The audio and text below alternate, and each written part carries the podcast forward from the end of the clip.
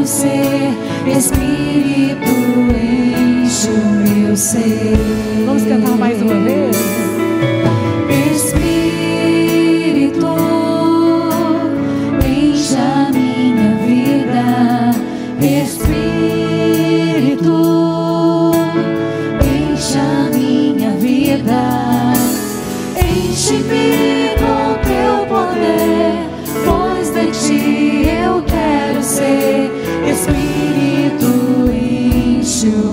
meu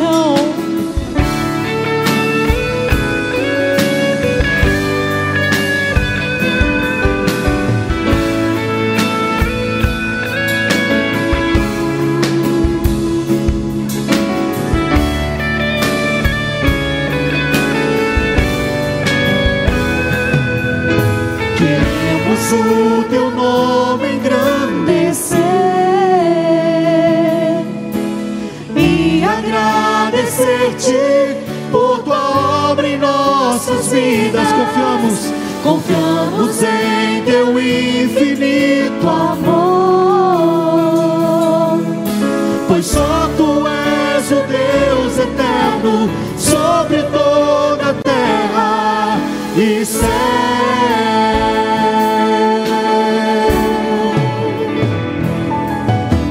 Grande é o Senhor e de louvor. Na cidade do nosso Deus, seu santo monte. Alegria de toda a terra. Ah, grande é o Senhor em quem nós temos a vitória que nos ajuda contra o inimigo. Por isso diante dele nos prostramos.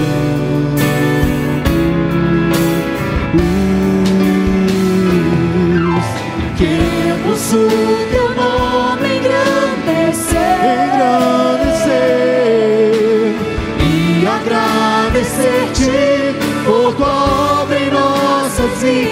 Confiamos, confiamos em teu infinito amor.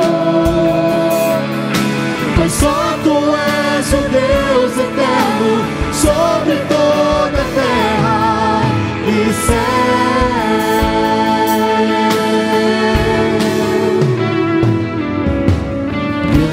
Grande é o Senhor e muito digno de louvor. Nosso Deus, seu santo monte. Alegria de toda a terra. Ah, grande é o Senhor em quem nós temos a vitória E que nos ajuda e que nos ajuda contra o inimigo. Por isso diante dele. Por isso diante dele nos prostramos.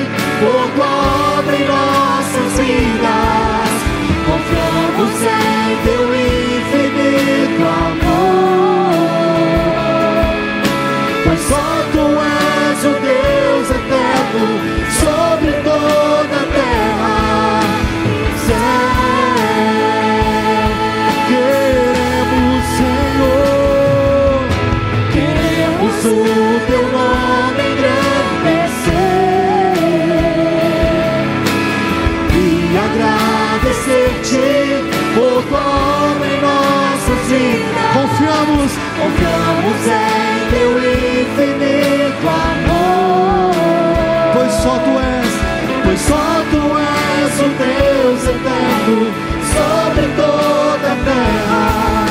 Pois só tu és o Deus eterno sobre toda a pois só tu és o Deus, Pois só tu és o Deus eterno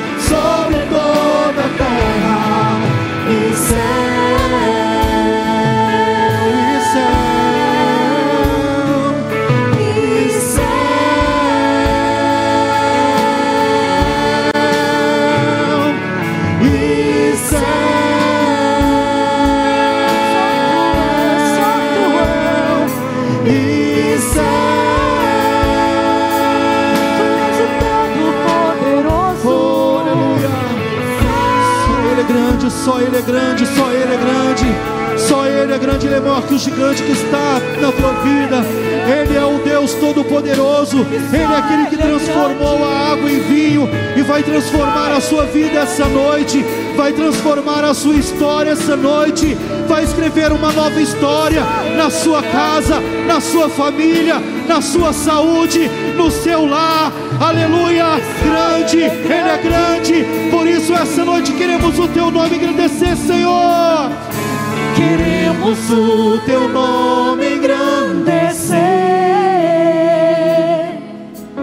e agradecer-te por obra em nossas vidas. Confiamos, confiamos em teu infinito amor. Infinito amor, pois, só tu és o Deus eterno sobre toda a terra e céu.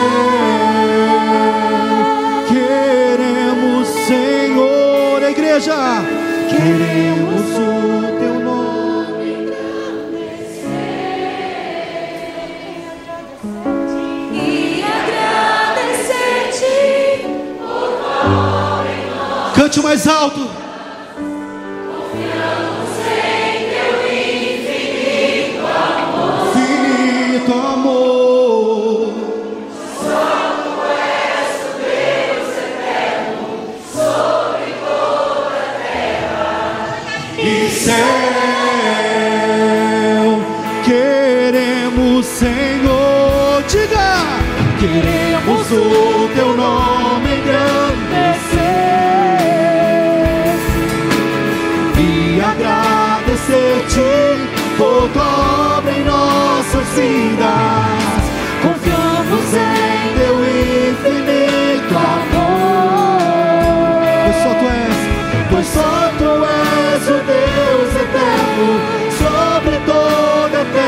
Só tu és, pois só tu és o Deus eterno sobre toda a terra.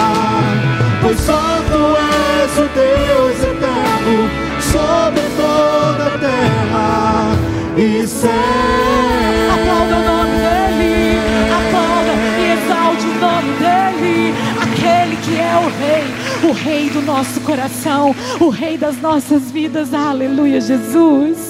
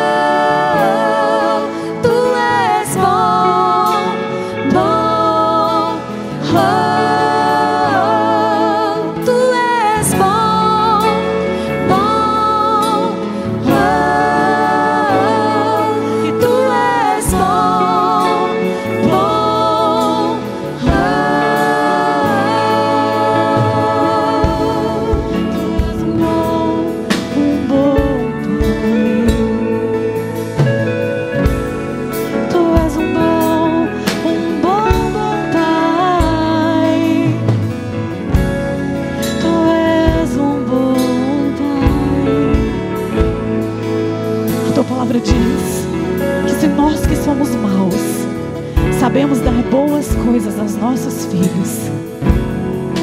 Porque o Senhor te daria algo mal. Porque o Senhor te daria algo mal. Ele é bom. Em todo tempo Ele é bom. Em todo tempo Ele é bom.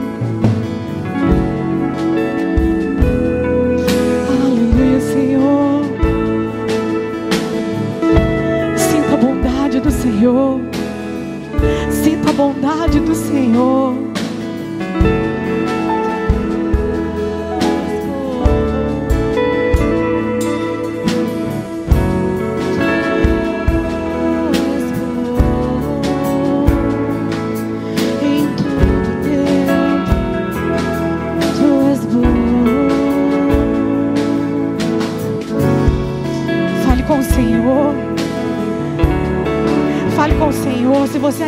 Enxerga como um bom pai. Peça para Ele, peça para Ele se revelar a você. Peça para Ele deixar que você enxergue o coração dele. Peça para Ele limpar o seu coração de toda mágoa, de todo ressentimento, de toda culpa. Mas que a bondade do Senhor ela inunde a sua vida a bondade do Senhor, a misericórdia do Senhor inunde a sua vida. Porque Ele é bom em todo tempo.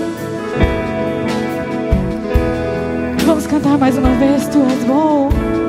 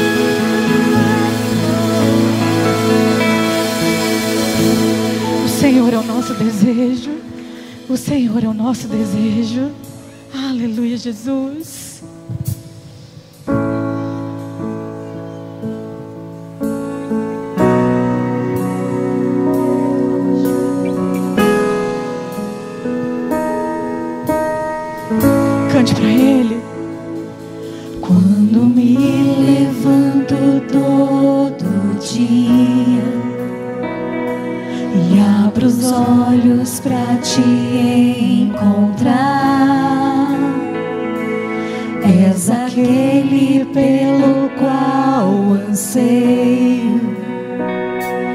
A primeira coisa em meu pensar, ergo a voz aos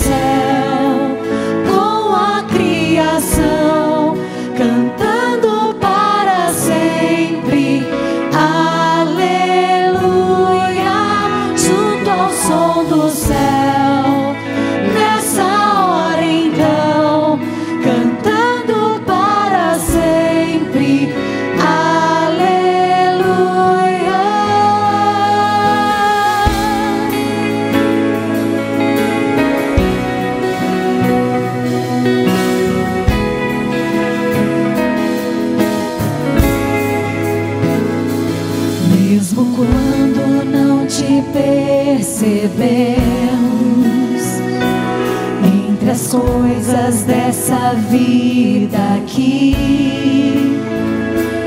Há milagres sempre em toda parte, apontando para ti. Mesmo quando não te percebemos, entre as coisas dessa vida aqui lá.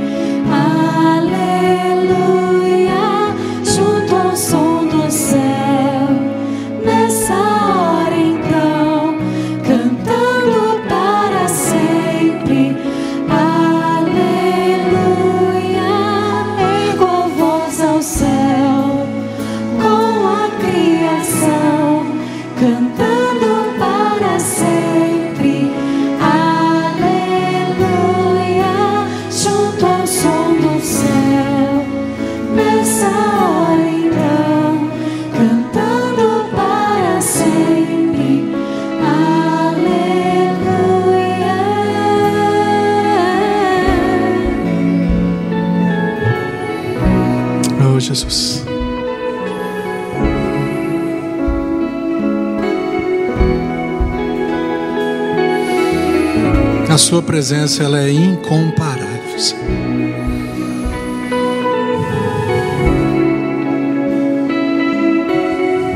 Saber que não estamos sozinhos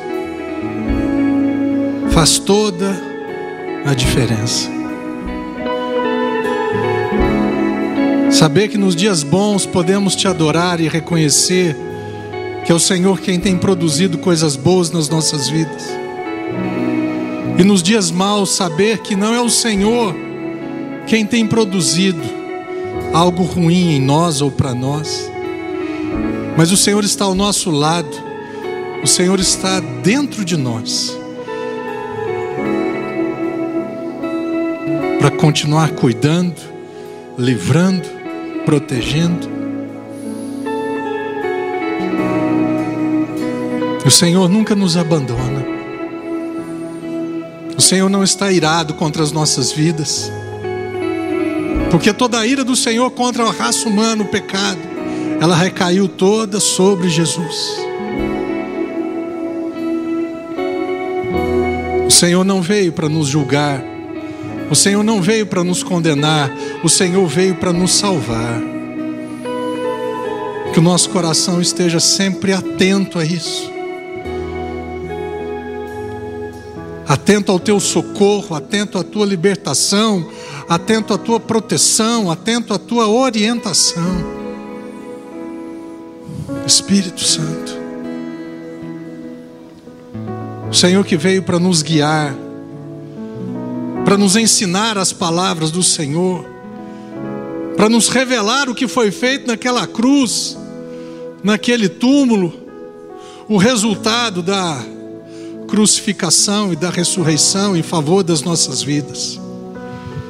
Que essa noite seja mais uma noite onde o Senhor nos liberte, que o Senhor nos mostre a verdade, conhecereis a verdade, e a verdade te libertará.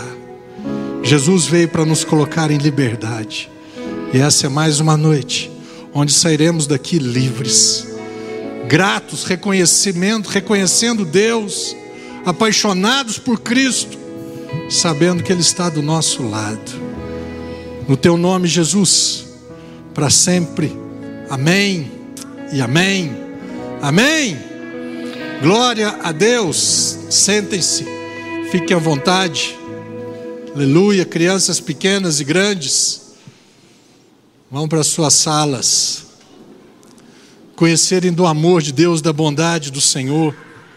É? Coisas boas de Deus. Deus é bom. Pastor, Deus é bom, mas tem coisa ruim que acontece na minha vida. E aí? Você acha que foi Deus que mandou? Semana passada nós falamos sobre o quê? Ô Silas, é você que está aí? Rapaz, voltou? Passeando, que coisa boa, seja bem-vindo. O Silas às vezes assiste, assistia, assistia. né, online lá, lá em Londres. Agora está aqui sentadinho ali, que belezinha, moço. Glória a Deus. E então, semana passada, estava falando sobre o quê? Será que Deus é o autor de todas as coisas? Romanos 8, 28. Porque todas as coisas cooperam para o bem daqueles que amam a Deus. Agora, será que Deus é o autor de todas as coisas? Não. Ele é o autor das coisas que, que me beneficiam. Na tradução da King James, ele age em benefício ele não age em malefício. Então, se tem coisas acontecendo na minha vida, o autor não é Deus. O diabo veio para matar, roubar e destruir. Na outra coluna, Jesus diz que ele, Jesus, Deus, ele veio para trazer vida e vida em abundância. Meu irmão, nós não podemos confundir o autor de coisas nas nossas vidas. Se na minha vida está acontecendo morte, aconteceu desastre, tragédia, perda, derrota, será que foi Deus? Deus é o autor disso? Não. Deus ele está do outro lado. Qual outro lado? Ele está tentando consertar a minha vida, restaurar a minha vida, consolar a minha vida, livramento na minha vida, proteção na minha vida. E hoje nós vamos continuar nessa nessa caminhada, porque assim, eu, eu, eu, eu, eu acho muito injusto a gente colocar, a gente não, pastores, pastoras, colocarem Deus como culpado ou responsável por coisas ruins, porque não, tá, ele não está presente aqui em carne e osso para se justificar.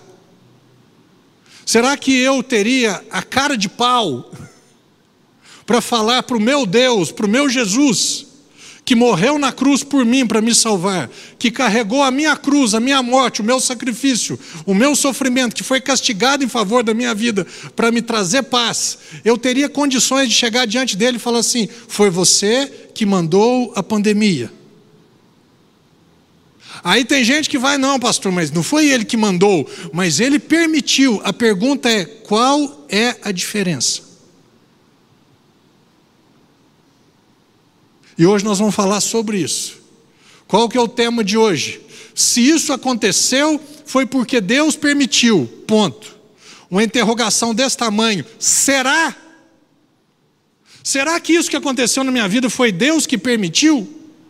E nós vamos caminhar hoje, então esteja com teu coração aberto. É, é, é, é Desarme-se dos seus pré-conceitos, ou seja, conceitos já previamente estabelecidos erros doutrinários, erros teológicos. E a semana que vem não deixe de vir, porque semana que vem eu vou falar sobre provação e tentação. Eu vou te dar um, deixar uma pulga na sua orelha, desse tamanho. Qual? De, as provações que acontecem na minha vida, tribulações, aflições, sofrimentos, são provações, são provas são situações, são obstáculos, situações ruins? Sim. A pergunta: é Deus que mandou isso na minha vida? Será que Deus me prova? Será que Deus está trazendo prova na minha vida? Semana que vem eu tenho certeza que você se surpreenderá com respostas bíblicas. Talvez os nossos conceitos sejam todos esses. Não, Deus está me provando, eu estou passando uma luta porque Deus está me provando. Deus está me provando, isso é prova de Deus. E entra até doença como prova de Deus. Domingo que vem, guarda aí, mas hoje eu tenho certeza que você vai sair daqui falando: caraca, é assim? Aham. Uhum. Mas eu sempre pensei errado. Sim, eu também pensei errado durante muito tempo. Por isso que o Espírito Santo veio para nos ensinar para nos guiar, para nos tirar de um lugar de cativeiro, de escravidão, de religiosidade, nos levar para um lugar de liberdade, nos revelar o que Cristo ele já fez por nós. E nós temos o livre arbítrio para decidirmos, para escolhermos se eu vou continuar andando debaixo de uma religiosidade ou se eu vou andar debaixo de um cristianismo libertador. Se o que está acontecendo na minha vida, será que foi permissão de Deus? O que, que significa quando eu digo, o que, que eu quero dizer quando Deus permitiu? E você já entende, você já percebeu que pessoas falam, ah, tudo está no controle de Deus, quando as coisas estão ruins. Amém? Quando as coisas estão muito ruins, não, porque Deus está no controle. Será? Será que as coisas estão no, as coisas estão péssimas porque Deus está no controle? Então Deus é um Deus descontrolado? desgovernado, desorientado? Será que é assim? Se as coisas ruins estão acontecendo na minha vida, será que foi porque Deus permitiu? O que, que significa Deus permitir? Nós vamos ler hoje, caminhar muitos versículos, eu montei várias artes aqui. Eu montei, aliás, não, quem montou foi a Telba. Coloca para mim. O que está por detrás de Deus permitiu? Será que essa era a vontade ou desejo dele? Quando você já disse, eu também já disse. Não, isso aconteceu porque Deus permitiu. O que, que eu estou querendo dizer com isso? Então, essa era a vontade dele. Esse era o desejo dele. Segundo, ele tinha um propósito que depois será revelado. Isso aconteceu na minha vida, mas aguenta a mão. Aconteceu na tua vida, irmão, aguenta a mão. Lá na frente será revelado. Será? Esse último aqui que eu acho mais bacana. Se ele permitiu, significa que ele também poderia não permitir. Porque Deus permitiu o quê? E é o que eu sempre falo: só coisa ruim. Minha vida está um caos. Fulano, o casamento rebentou. O outro perdeu o emprego. o outro filho está preso na cadeia por causa de droga, mas Deus permitiu. Ponto. E Deus poderia não permitir? Vamos começar caminhando em qual lugar? Deus é Pai, amém? Ele não veio para me condenar, ele veio para me salvar. Você que é pai, você que é mãe, se você pudesse evitar que o seu filho fosse parar na cadeia por causa de tráfico de drogas, você permitiria? Com toda certeza. Mas Deus, Ele achou por bem não permitir. Uau! Me apresente esse Deus que se ele for para lá, eu estou andando para cá. Verônica falou um trem, nós vamos falar hoje aqui. Se vós que sois maus, sabei dar boas coisas aos vossos filhos, quanto mais o Pai Celestial vos dará coisas boas.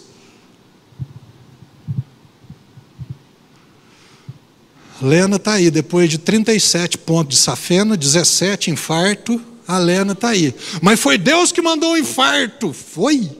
Uai. Na Bíblia que eu leio, que eu conheço, está escrito que Jesus levou as nossas dores e enfermidades. Ele não trouxe doenças e enfermidades, ele levou. Mas, mas se aconteceu, pastor, foi porque Deus permitiu. É?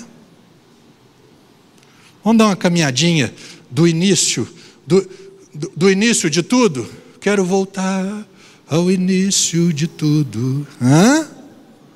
Gênesis 2,15, que começou semana passada, espera aí. Deus cria a terra, mobilia a terra, ajeita tudo, separa daqui e dali. Cria um homem perfeito, a imagem e semelhança dele, espírito, alma e corpo. Espírito é o que se relaciona com Deus. Alma, sentimentos, desejos, vontades, emoções. E carne, essa carcaça que nós vivemos com ela cria perfeitamente. Pega da costela de Adão, faz a Eva, faz um jardim perfeito e coloca um homem perfeito num jardim perfeito e dá a seguinte ordem: Assim, a vé Deus, o Senhor, tomou o homem e o colocou no jardim do Éden para fazer duas coisas: zelar por esse jardim e nele fazer as suas plantações. Deus já tinha feito as plantações, agora você continua mantendo esse jardim funcionando. É mais, mais ou menos assim: ô Adão, eu já criei a roda, só mantém ela girando, amém? Não precisa criar laranjeira, macieira, é, é, jabuticabeira. Não, já criei. Só mantém o negócio funcionando. Segunda coisa, você não é o dono, você é o zelador. É você que autoriza a entrada ou a saída. Naquele tempo seria a entrada. Você é o guardião da parada aqui, você que é o responsável, beleza? Ok. Isso chama-se autoridade e livre-arbítrio. Deus pega e ali estava, ele chega, chama Adão e fala assim: ó, está vendo no meio do jardim existem duas árvores. A árvore do conhecimento do bem e do mal e a árvore da vida. Quanto à árvore da vida, nenhuma restrição. Quanto à árvore do conhecimento do bem e do mal, no dia em que você comer, você certamente morrerá. Deus deu para Adão e Eva duas coisas ali: é, autoridade e livre-arbítrio. O que, que é livre-arbítrio? Coloca aí, por favor, Letícia. Livre-arbítrio, não é esse não, a outra lá. Isto. Possibilidade de decidir escolher em função da própria vontade, não é da vontade de Deus, não, da sua própria vontade, independentemente de uma condição, orientação ou sugestão. Deus deu para Adão e Eva, e isso veio até você e a mim, o chamado livre-arbítrio, o poder de escolher. Deus pode falar de um lado, o diabo fala de outro, e você faz o que você quiser árvore da vida e árvore do conhecimento do bem e do mal. Deus não me impede de comer da árvore do conhecimento do bem e do mal e nem me empurra para a árvore da vida. Deus me fala o seguinte: essa é boa e essa é ruim. Essa traz vida e essa traz morte. Mas quem decide, Adão, é você. Quem decide amanhã, hoje, você quem decide o que você vai fazer da sua vida. Caminhando. Beleza? Ok. Autoridade e livre-arbítrio. Chega a serpente, convence Eva, o banana, o, o, o, o, o marmota do Adão se submete àquilo ali, peca. O que é o pecado? A palavra pecado em grego é amartia, com H, hamartia. E significa o quê? Errar o alvo. Qual que era o alvo? árvore da vida. Na onde que ele acertou? árvore do conhecimento do bem e do mal. Foi Deus que orientou? Não. Agora vem a grande questão. Deus permitiu? Sim. Você sabia que Deus permite? E Ele não permite para que isso depois dê certo. Não, meu irmão, não deu certo. O custo foi altíssimo, pesadíssimo. Deus não permitiu para que as coisas dessem certo. Deus permitiu porque existe livre arbítrio. E para você entender o tanto que Deus ficou satisfeito com a, com o, o, o, a decisão, a escolha de Adão e de Eva, vamos ler esse texto aqui, Gênesis, capítulo 3, que continua ali, teve, então eles já né, fizeram, estavam nus, fizeram uma roupinha que não cobriu ninguém ali. Deus aparece naquele dia, quando soprava brisa vespertina, o homem e sua mulher ouviram o som da, da movimentação de Yahvé Deus, que estava passeando pelo jardim e procuraram esconder-se da presença do Senhor entre as árvores do jardim. Mas o Senhor Deus convocou o homem indagando: Aonde que você está, Adão? O homem declarou: presta atenção nisso daqui. Ouvi o som do teu caminhar no jardim, e vendo que estava nu, eu tive receio. Por essa razão me escondi. A primeira pergunta que eu tenho que você precisa fazer e responder é o seguinte: vocês ficaram nus e vocês se cobriram. Mas o que vocês fizeram para se cobrirem diante de Deus não foi suficiente. Isso é chamado religião. O homem tentando se cobrir diante de Deus. Ele faz uma coisa hoje e amanhã eu tenho que continuar fazendo. E depois eu tenho que fazer de novo. Ele nunca se vê vestido. A religião nunca cobriu o homem. A religião é o homem tentando se cobrir, ou ser perdoado ou aceito diante de Deus, e nunca vai conseguir. Deixa de fazer o mal e faça o bem. Essa é a, vesti essa é a vestimenta da, da religião. Nunca deu certo. Você viu que Adão e Eva? Mas espera aí, vocês acabaram de fazer cintas de folha de figueira. Vocês estavam vestidos, pelo menos para vocês, mas diante de Deus não foi suficiente. Caminhando. Semana que vem, daqui uns dois dias, gente, uns, uns cultos, a gente fala mais sobre isso. Continuando. Então Deus questionou: e quem te fez saber que estavas nu?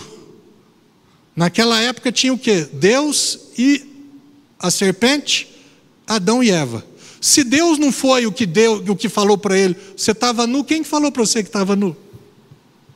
Esse é o papel do diabo, que também é fantástico. Qual que é? Você não presta. Você está nu. Você pecou. Deus está bravo com você. Deus não te ama mais. Você perdeu a salvação. Você vai para o esquinto dos infernos agora. É desse jeito. Quem te fez saber que estavas nu? Não fui eu, foi quem? O diabo. Observe Deus. Então Deus questionou: E quem te fez saber que estavas nu? Por um acaso, benção, você comeu da árvore que eu te proibi de comer? Entenda. Deus, lá atrás, não está nem escrito que Deus proibiu. Lá atrás está escrito que Deus falou: se você comer dessa árvore, você vai morrer. E agora aqui está falando que Deus proibiu. E eu vou falar que Deus permitiu com um propósito que essa desobediência de Adão e todas as minhas desobediências diante de Deus, baseado na palavra, é porque Deus, o quê? Deus quis? Deus permitiu ou não? Eu falei não, Marcelo, e você não acreditou em mim. Você achou que não tem problema me desobedecer? Você achou que não tem consequência me desobedecer? E eu, que não, eu não sou o mal da história, não, viu, Marcelo? Eu sou o bom. O mal é o diabo. Só que você ficou, você, ao invés de você escolher a mim, você escolheu a palavra do diabo. E quando eu escolho a palavra do diabo, consequências diabólicas. Vem. E aí, eu coloquei muitas vezes, eu não, se isso aconteceu é porque Deus permitiu. Ah, é? Então a responsabilidade é de Deus. Então Deus tinha que ter feito o quê? Removido o livre-arbítrio da minha mão, ter removido a autoridade que Ele me deu, e Ele tivesse feito então robôs, boneco. Eu te amo, eu te amo, I love you. que mais? Eu te adoro. Era isso que Deus queria. Meu irmão, como é que é o teu relacionamento com seu filho? É muito parecido com esse daqui. Eu fui ensinado pelos meus pais. Bons ensinamentos. E quantos e quais bons ensinamentos eu coloquei em prática na minha vida? E aí as, as não posso falar, as nhacas que eu fiz na minha vida, eu vou chegar para o meu pai, para minha mãe e falar assim: por que, que você permitiu que eu estudasse fora de poços? Você não queria, você não passou no vestibular, mas lá em Campinas eu. Uai, mas Marcelo, eu te ensinei durante 20 anos, 18 anos, e agora vai, vai viver sua vida com os ensinamentos que você recebeu de mim. Você, meu filho, eu te amo, eu tenho o melhor para a tua vida, eu vou te bancar, eu vou te pagar, eu vou te custear. Só que eu não posso tomar decisões por você, Marcelo. Você já sabe o que é certo. Adão, você sabe o que é certo. Marcelo, você sabe o que é certo. Olha o cara de pau do Adão. Gênesis 3. Replicou o homem. A qual era a pergunta? Quem te fez saber que você, que você era o. que você está nu? A resposta dele: Foi a mulher que você me deu como, como auxiliadora. Ela me deu do fruto da árvore e eu comi. Beleza. Qual que é o próximo da fila? Mulher. Ao que o Senhor Deus inquiriu à mulher: O que, que você fez? Redarguiu a mulher. Eu? Foi a serpente. A serpente que, no caso, você criou, não foi eu, não. Ela me enganou e eu comi, não tem nada a ver com isso. Então Yahvé, Deus determinou a serpente: Por que fizeste isso? És maldita, agora vem os pagamentos. Vem, né? Foi, é bacana, tem aqui as, esses são os, as, as plantações, agora vem as colheitas, porque fizeste isso, és maldita sobre todos entre os animais domésticos, e és e o és entre todos os animais selvagens. Rastejarás sobre o teu próprio ventre e comerás do pó da terra todos os dias da tua vida. Estabelecerei limite, estabelecerei inimizade entre ti e a mulher entre a tua descendência e o descendente dela, que é Cristo.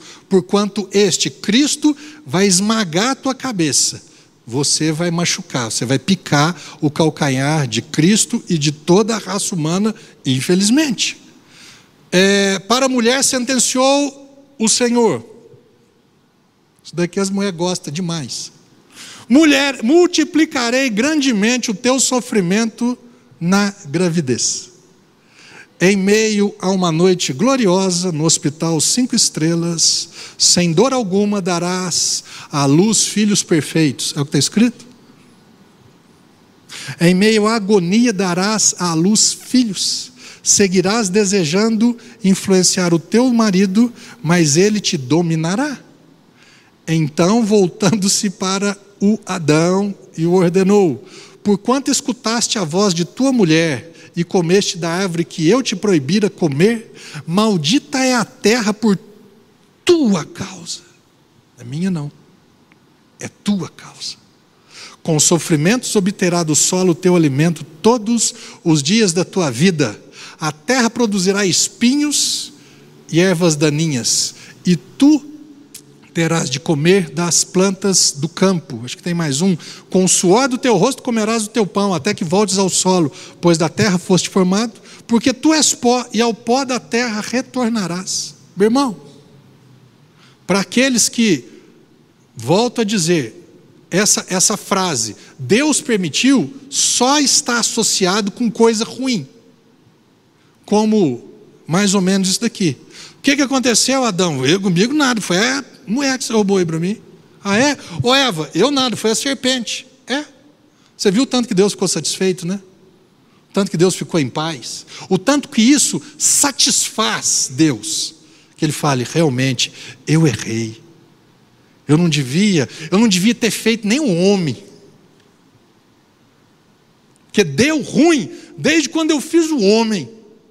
Por isso que lá no capítulo quanto? Capítulo 6 de Gênesis, é, quando fala de, da, da, da, da de Noé, a palavra que está escrita ali, Deus vê a, mal, a, a, a, violência dos homens, a maldade da, na raça humana. A palavra que está escrita ali, assim, ó, que Deus, ele falou assim: Eu me arrependi de ter feito um homem.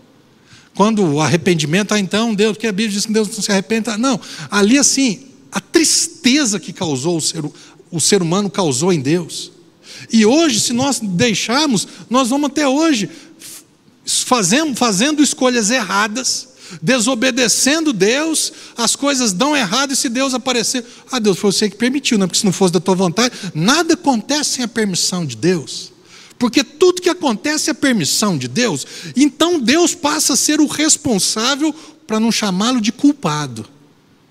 Para todas as desgrameiras da face da terra, Deus é o responsável, porque se ele não quisesse, se ele não permitisse, simplesmente aconteceria, só aconteceu, porque Deus permitiu, pastor, mas tem um versículo, aham, um versículo que talvez você fale errado, porque aprendeu errado e creia errado.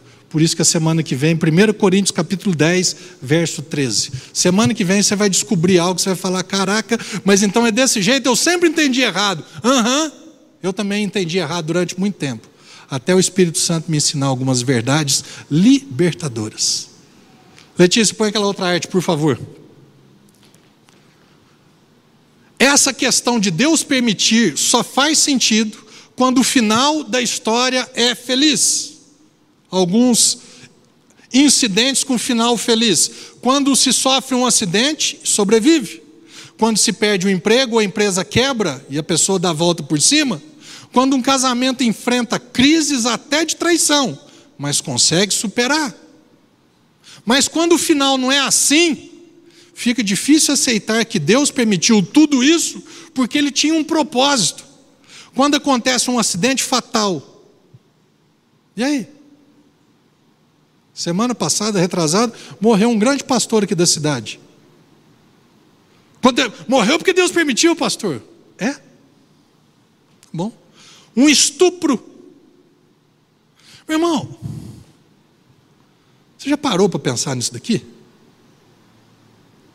Eu, eu, eu, eu tenho vontade de vomitar quando eu escuto na televisão que uma criança de 3, 4, 5, 8, 10, que seja uma mulher de 150 anos, não importa. Mas com criança, ó, eu, moço, nem perdão, muito menos misericórdia, não tem conversa.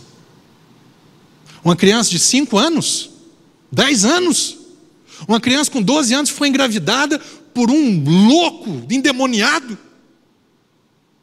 Mas se isso aconteceu, foi porque Deus permitiu. Você acredita nisso?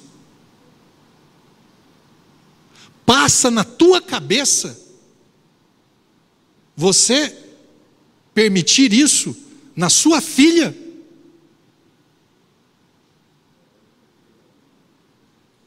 Pastor, não estou entendendo. Você vai entender que esse mundo que nós vivemos, meu irmão, esse mundo ele foi criado por Deus lá no início. Mas hoje ele não é governado por Deus. E a Bíblia ensina sobre isso. Volta naquela arte, por favor, Letícia.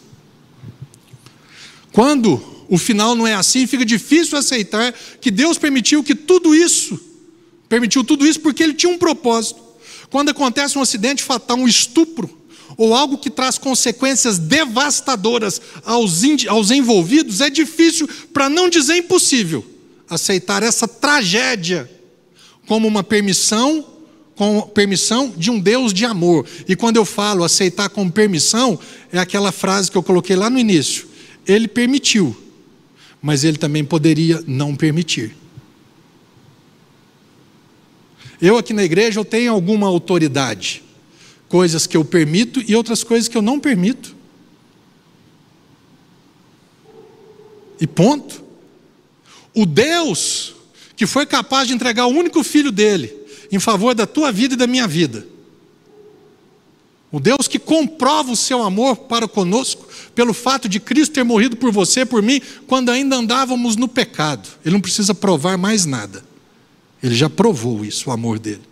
Esse mesmo Deus que foi capaz de fazer isso, esse mesmo Deus que está vivo, esse mesmo Deus hoje chega, e aí, o que, que, você acha? O diabo chega com uma requisição e fala assim para ele: O que, que, você acha, Deus?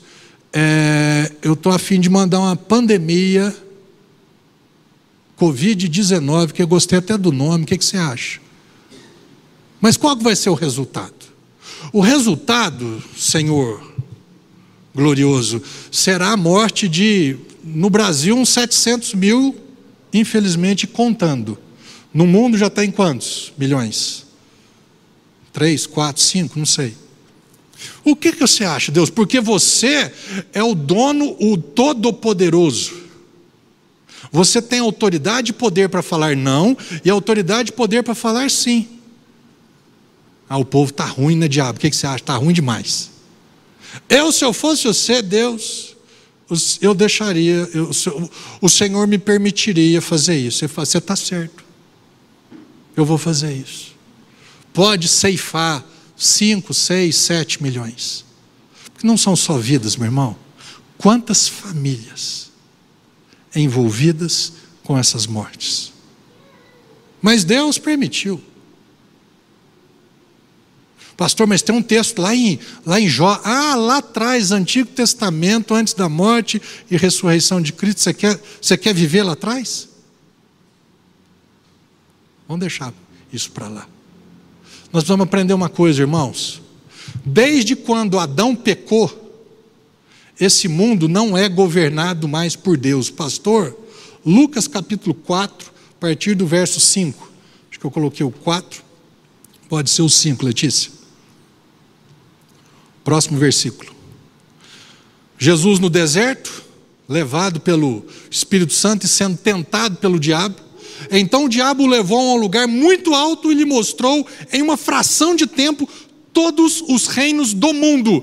Não mostrou todos os reinos do céu e da terra, mostrou todos os reinos do mundo, todos os reinos da terra.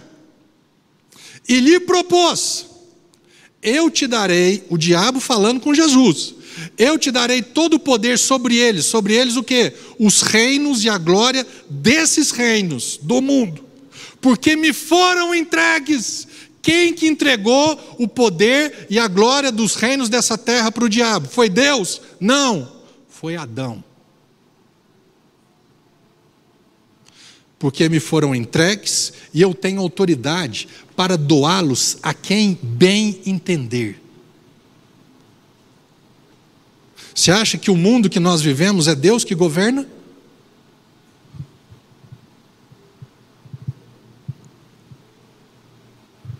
Pastor, mas então você não acredita? Eu acredito que Deus interfere, que Deus intervém. Eu acredito que Deus nos livra, que Deus muitas vezes nos protege, mas aceitar que tudo, absolutamente tudo que acontece de ruim, que não é de bom que eu estou falando, porque ninguém fala que Deus permitiu quando as coisas estão ruins, ninguém fala que, que Deus está no controle quando as coisas estão ruins. Eu admitir, eu aceitar que tudo que acontece de errado, de ruim, na minha vida, ao redor da minha vida, nas pessoas que eu conheço, nas notícias que eu vejo, que eu assisto, que eu ouço, que isso é autoria de Deus, que Deus permitiu porque Ele tem um propósito, porque se aconteceu é porque essa foi a vontade de Deus. Isso é impossível. Pastor, mas a Bíblia tem um versículo que diz que não cai uma folha sem, sem a vontade de Deus. Isso não é versículo, é ditado popular. Mas tem um versículo que nós vamos chegar nele. É Mateus capítulo 10, Letícia. Acho que a partir do verso 19, 16. Jesus falando com os discípulos. Presta atenção vocês. Eu estou enviando vocês como ovelhas entre os lobos. Sede, portanto, portanto, astutos como as serpentes, inofensivos como as pombas. e acautelai-vos, fique esperto a respeito dos homens, não é comigo não, fique esperto com os homens, pois eles vos entregarão aos tribunais e vos açoitarão nas suas sinagogas, sereis levados à presença de governadores e reis por causa de mim, para testemunhar, testemunhardes a eles e aos gentios. Todavia, quando vos prenderem, não vos preocupeis. Então, aqui está falando de atitudes que vão acontecer, fica, fica tranquilo, não fique preocupado. Eu estou vendo, eu estou ciente, eu estou acompanhando. São os homens que estão fazendo isso contra vocês, mas eu estou ciente. Uh, não vos preocupeis em como ou o que deveis falar, pois, pois que naquela hora vos será ministrado o que haveis de, de dizer.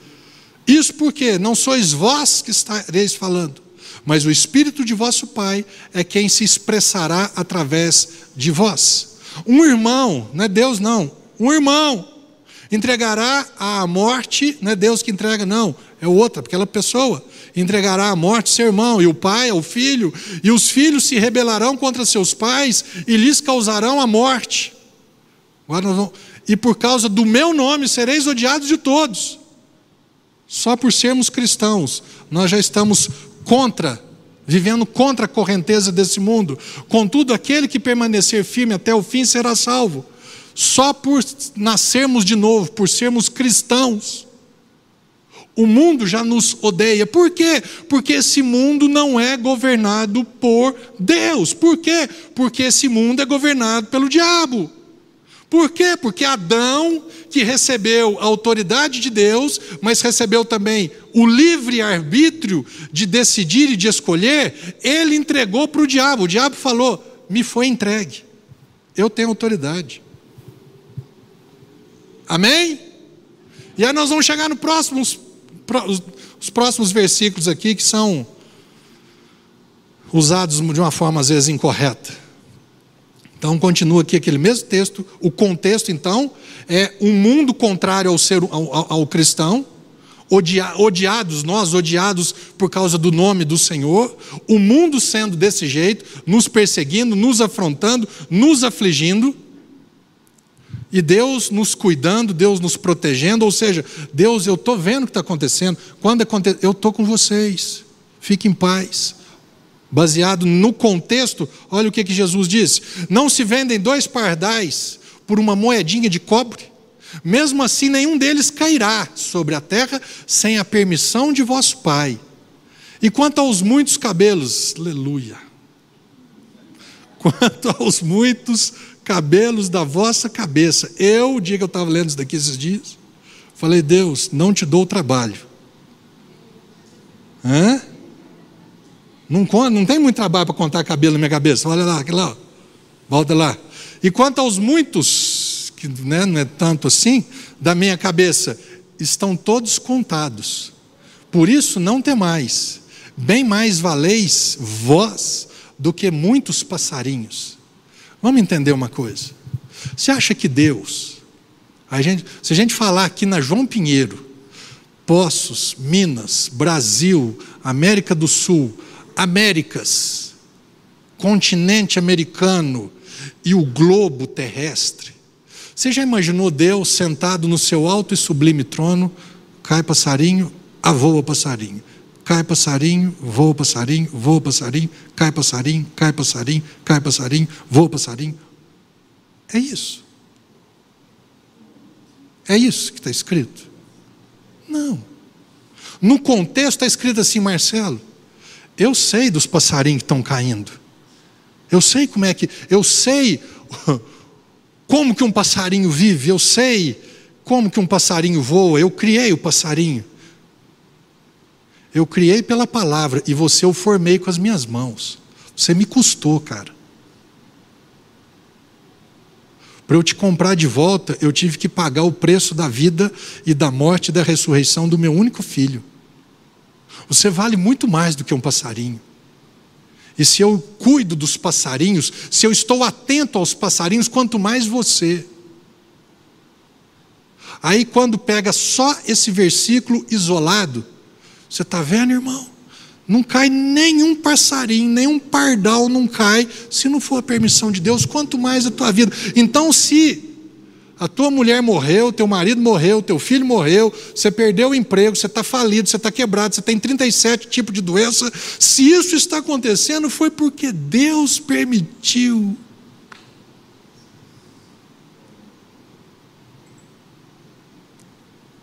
Passando uma luta, pastor, no meu casamento com a minha mulher, o meu com meu marido. Eu já, já, já vou falar assim, aqui na igreja, infelizmente até uma escuta, mas depois chega a mim, às vezes a gente conversa.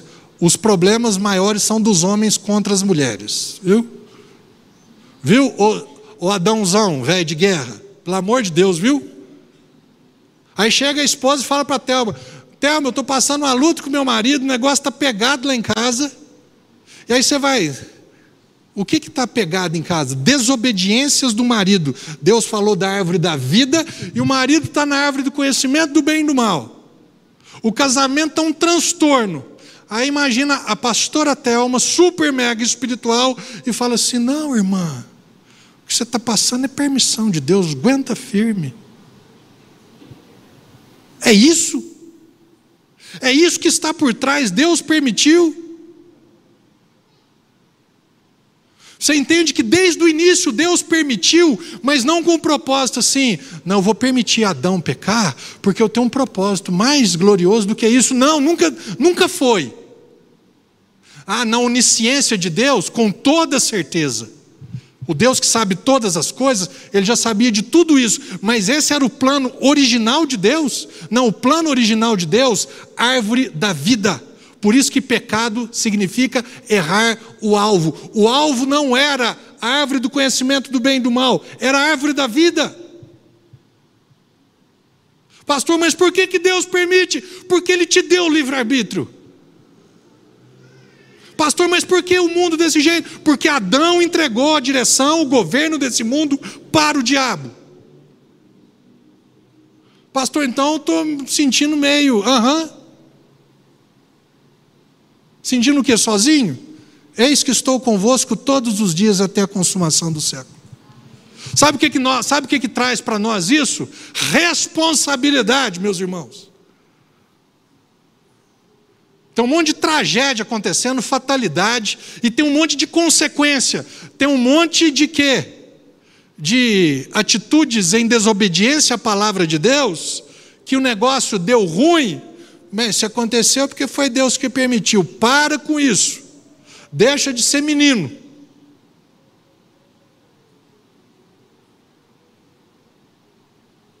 Porque senão, no fritar dos ovos, Deus será mal, Deus será ruim. E Ele não é mal, Ele não é ruim, e um Deus de amor.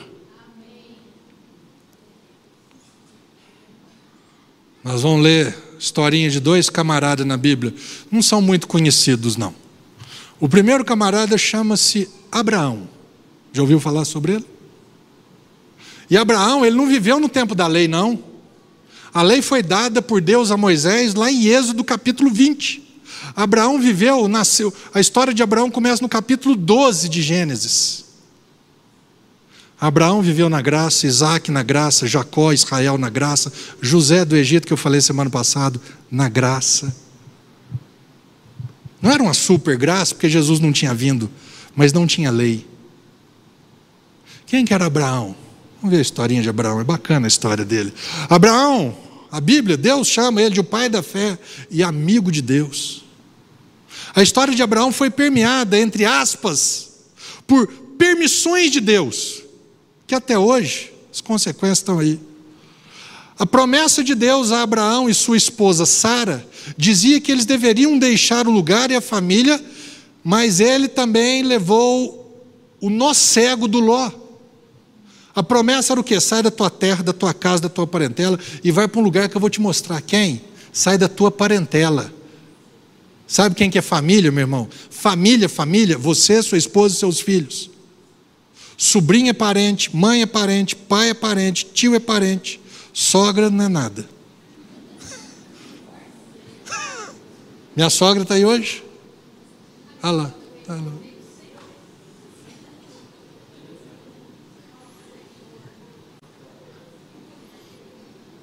Sogra é outro departamento que não está escrito na Bíblia. Dizem as más línguas que Pedro negou Jesus porque ele curou a sogra de Pedro. Hã? Tipo assim, olha o que você fez comigo, eu vou fazer com você. Foi tão ruim que fez três vezes. Não conheço, não conheço, não conheço. Ô oh, Abraão, sai da tua casa, da tua terra, terra de Ur dos Caldeus, sai. Pega a tua esposa, que você não tinha filho ainda. Sai da parentela, da família. A tua casa é você e a tua esposa.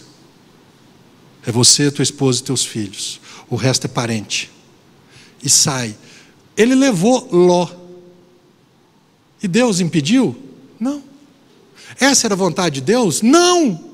Mas Deus permitiu, irmãos, entenda nesse contexto: Deus permite tudo. Somos você e eu responsáveis pelas decisões que nós tomamos. Como é que chama aquele profeta top? Jonas. Veio a palavra do Senhor a Jonas, filho de Amitai, dizendo: Jonas, vai para Nínive. Verso seguinte: Dispôs-se Jonas no dia seguinte e comprou passagem para ir para Tarsis. Nínive e Tarsis. Deus impediu? Não. Não, mas se Deus não impediu, é porque Deus tem um propósito. Vai ver o propósito. Vai ver a tragédia, o prejuízo que ele causou. Não coloque, não na conta de Deus, não responsabilize Deus pelas suas, nem eu pelas minhas, más decisões e escolhas. Tomou? Doeu? Adão, Adão não, Abraão, desobedeceu. Deu ruim? Deu. Teve contenda, briga, discussão entre os pastores de Ló e os pastores de Abraão, a ponto de Abraão, e olha que bacana isso, aprenda. O negócio deu ruim. Abraão chegou para Ló e falou assim: Ló, nós somos parentes chegados, moço. Nossos, nossos pastores aí estão tendo, estão discutindo.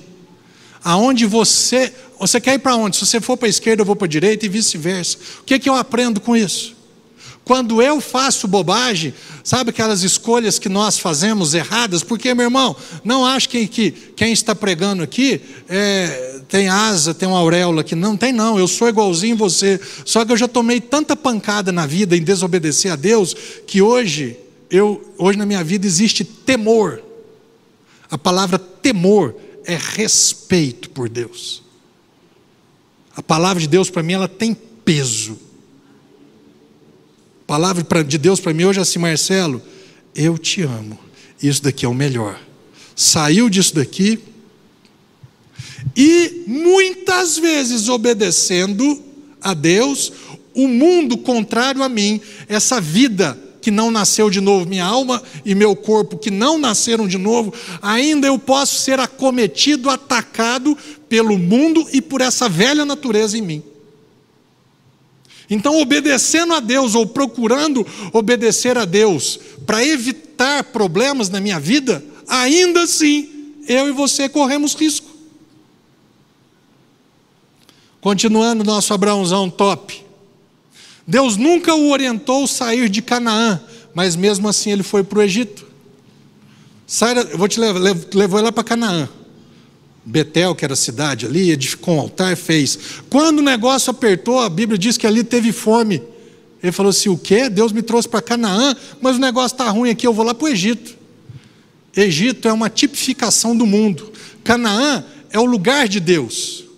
Betel, a cidade de Deus, a casa de Deus, a presença de Deus. E Egito é o diabo, é o mundo.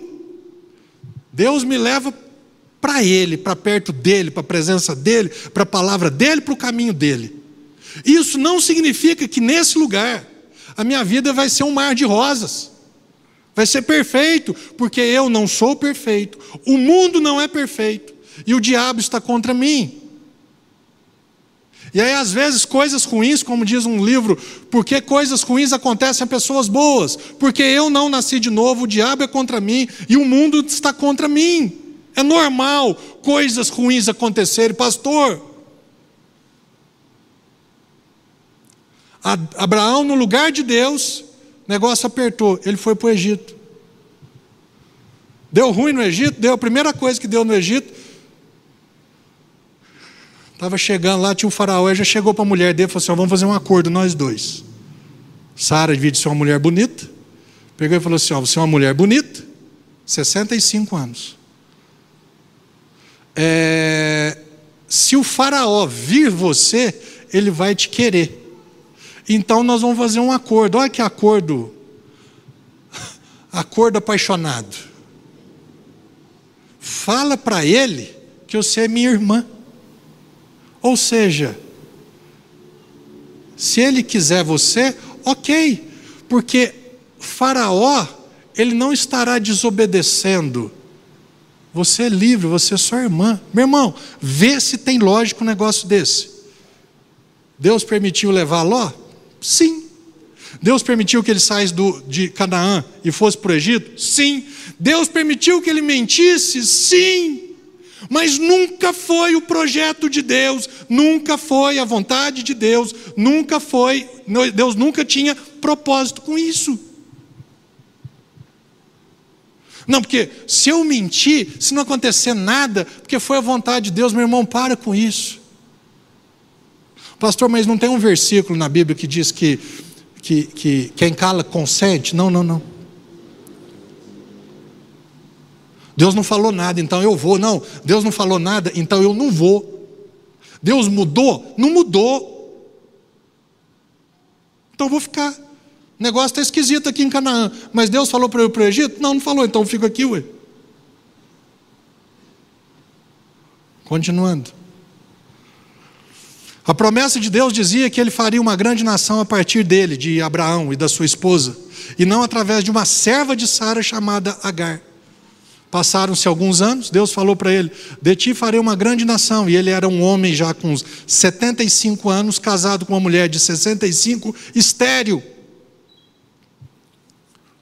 Passaram-se alguns anos, a promessa não se cumpriu. Chega Sara para Abraão e fala o seguinte: Acho que Deus se esqueceu, talvez Deus não tenha todo esse poder. Não sei nem se Deus falou com você, Abraão. Mas vamos fazer o seguinte: vamos dar uma força para Deus, vamos dar uma ajuda para Deus.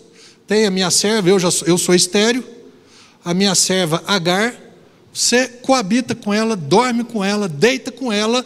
Quem sabe Deus ele vai fazer, vai cumprir a promessa através dela. Primeira pergunta: se Deus tinha uma promessa para Abraão, a promessa era para Abraão e com a esposa dele. Não era com Abraão e com a serva da esposa dele. Não era com Abraão e com a amante dele. Deus não mudou, não, viu? Pastor, mas nem na graça, não, principalmente na graça. Isso não tem graça nenhuma.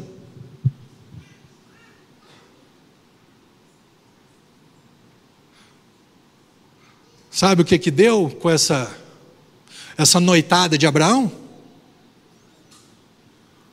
Todo o povo árabe e palestino. Por que, que existe uma briga ferrenha? Israel e o território da Palestina. Eu não estou falando nada contra eles, não. E que vai acabar só quando o anticristo aparecer. Até lá, continua. Por quê? Porque Abraão desobedeceu. Mas, pensa, tem muita gente que é assim: vamos fazer o seguinte. Deus, você sabe do meu propósito, você sabe das minhas intenções. Nessa noite eu vou dormir com Agar. Até lá, se o Senhor não for da tua vontade, o Senhor me impeça. Aí Abraão foi, dormiu. Talvez, espera aí. Então tivemos uma noite. Se, se Agar ficar grávida, ficou grávida porque foi por causa da tua vontade. Porque afinal de contas, Deus é poderoso, pastor.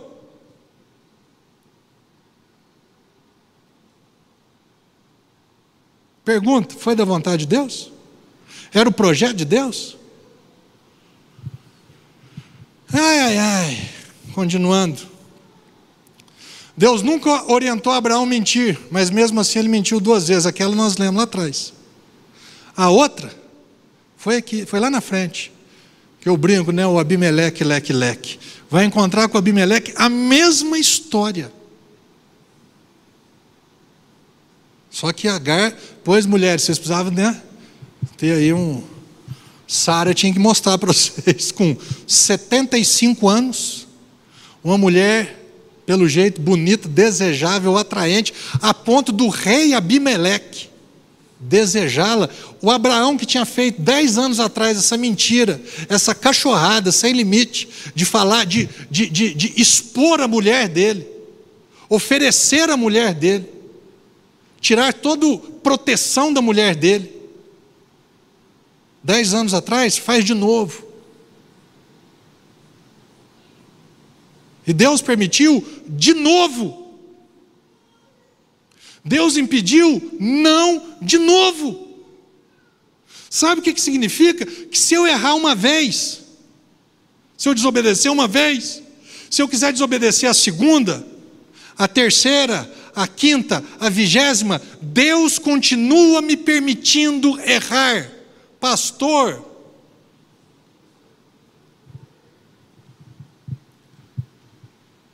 me mostra na Bíblia que é diferente. é que muitas vezes nós, como seres humanos, nós não queremos ouvir isso. Nós queremos ouvir que a gente faz umas nhaca na vida, mas se nós, não, meu irmão, você vai ver, Deus é Deus. Deus isso, Deus aquilo. Se isso aconteceu, porque Deus está no, Deus tá no controle, irmão. É? Bacana.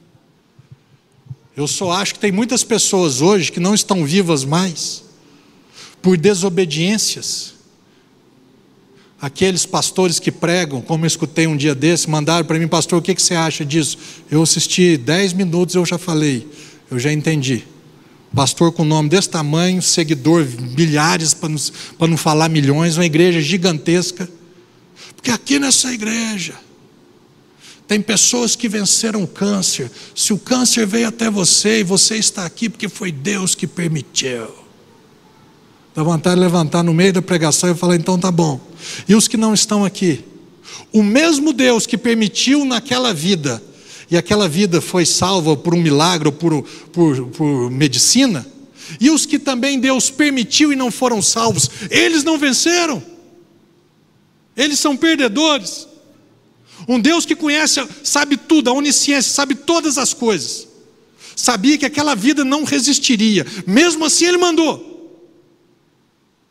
Só que é o que eu tenho falado, irmãos. Hoje o mensageiro, ele é maior do que a mensagem. Quem que é o fulano? Fulano é o fulano de tal com sobrenome esse. Opa! O fulano no Instagram ele tem 10 milhões de seguidores. Ah, se ele tem 10 milhões é porque ele tem alguma coisa para falar.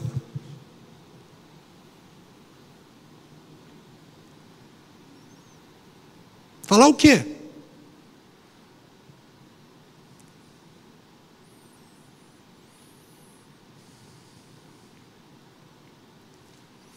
Continuando. Ele levou, Abraão levou Ló porque ele quis. Ele foi para o Egito que havia fome naquela região. Ele coabitou com a serva de sua esposa Agar, porque ela, Sara, orientou. Ele mentiu duas vezes porque ele teve medo. Nenhuma das atitudes de Abraão foram orientadas por Deus, mas mesmo assim, entre aspas, ele permitiu. Eu quero que você, a partir de hoje, porque eu tenho essa linha de pensamento já tem um tempo, que você, a partir de hoje, aí, estou pensando em fazer isso. Deus, o que, que você acha? O que, que a tua palavra diz? Procure pessoas, homens e mulheres de Deus experientes, experimentados na palavra, não menino na fé. Espera aí, isso daqui que eu. Não é. Sabe, escuta um apóstolo Paulo que diz: Isso até nem é pecado, mas não convém. Chegar no limite que eu não, eu não vivo mais, eu não estou mais no lugar onde isso é pecado, eu não faço. Isso não é pecado, então eu faço. Não. Porque é pecado, porque esse não é o alvo de Deus, eu não vou fazer. A, a questão que vai além é o seguinte: isso até não é pecado, mas convém. Para mim convém, para mim é conveniente, mas e para o outro é conveniente? Para minha esposa é conveniente? Para os meus pais é conveniente? Para o meu irmão que está ali é conveniente? Para os meus irmãos de igreja é conveniente? Para as ovelhas isso é conveniente? Não é. Então não faz. Mas hoje, qual que é a mensagem que é bacana? Deus vai cumprir os teus sonhos. Deus vai satisfazer os teus sonhos. Dá cem real e Deus responde a tua oração. Principalmente se for lá no Muro das Lamentações. Aí é piada, né? Não é não.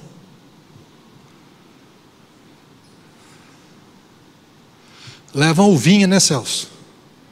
Funciona pra caramba. Oh, que mundo é esse? Que evangelho é esse? Pelo amor de Deus. Que Deus envia doença? Não, pastor, ele não enviou, não, mas ele, ele permite. Qual que é a diferença? Quer mais um top? Davi. Sabe como é que Davi foi chamado? Olha o que está escrito aqui na. Davi foi chamado de um homem segundo o coração de Deus. Ponto 1. Um, Davi se interessou por uma mulher casada chamada Batseba e ele engravidou ela. A Bíblia diz que Davi, no tempo, naquele tempo onde os reis iam para a guerra, o forgado do Davi estava na onde? Em casa, no palácio. A Bíblia diz que ele acordou à tarde, deve ter dado uma espreguiçada, comeu sua comida real, eu dar uma volta no palácio. De repente ele olhou uma mulher, tomando banho, claro que estava nua, gostou, se interessou e foi saber quem que é essa dali. Chega alguém, chega um, um servo dele fala assim: ela é casada com um soldado, Urias, teu soldado, que está lá na batalha. O que, que ele tinha que fazer? Acabou. Ponto final. O que, que, que, que Davi fez? Chama ela. Ele é rei. Uma noite com ela. Depois de alguns dias ela volta lá no programa do Ratinho. Descobriu que ela estava grávida. Foi permissão de Deus? De um lado, 100%. Mas foi a vontade de Deus, porque Deus permitiu, essa era a vontade dele? Nunca. Mas por que, que Deus não impediu, pastor? Porque ele não impede. Davi sabia que era errado? Ou? Por que, que Deus não impede um monte de coisa na minha vida? Porque Marcelo, ô, oh, você não é menino mais, né, moço?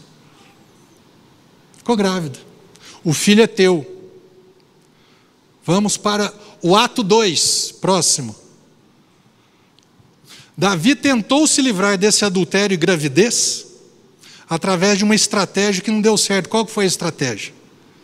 Mandou um WhatsApp para o Joabe, que era o. Como é que ele chama? O capitão da, de, de guerra dele, estava lá na batalha, falou: manda o Urias de volta para casa. Para dar uma descansada, passar uma noite prazerosa com a esposa dele. E ele volta, Urias voltou para a região lá. E no outro dia chegou aos ouvidos de, de, de, de Davi. A estratégia dele era o quê? Ele volta, passa uma noite com a mulher dele, certamente uma noite com relação sexual. A mulher, quando aparecer grávida, que ela já está grávida, serão duas, três semanas de distância aí, moço, o filho é dele, e eu se sair de boa. Só que esse Urias era um cara bacana demais. O que, que ele fez? Ele foi para a casa dele. Só que a Bíblia diz que ele deitou, ele passou a noite no alpendre da casa, ele nem entrou. Ele não passou uma noite com a mulher dele, ele passou uma noite do lado de fora da casa. Quando Davi ficou sabendo disso, ele falou: Puxa vida, e agora? Estou na roça, perdido, deu tudo errado. Não, mas tem o terceiro ato, que esse é o top. Porque Deus permitiu. Aí pegou e falou assim: tem um jeito de solucionar isso. Qual que é o jeito? Urias estava lá na cidade ainda, estava lá no palácio real ainda, né, no, nos arredores do palácio. Davi escreve uma carta com qual teor? Joabe coloca Urias na frente da batalha e deixa ele sozinho para que morra. Sabe como é que ele enviou a carta? Urias, vem cá. Eu tenho uma carta para você, eu tenho um recado para você mandar para Joabe. Você pode fazer a gentileza, Urias? Faço. O que que Urias fez? Levou a sentença de morte dele. Chegou Joabe, que era o capitão da guerra ali do, do exército, olhou, beleza. Urias, fazer o esquema aqui, ó. Vai lá atrás, atrás da Serra do Cristo ali, ó. No meio do exército inimigo, mas vai lá, moço, estou falando para você aí. Pensa no ambão. Corajoso, obediente. Foi. Não voltou. A pergunta é: Deus permitiu? Claro, Ele permite tudo. A outra pergunta: esse era o plano de Deus? Não. Mas se não era, pastor, por que, que Deus permitiu? Porque você tem o livre arbítrio.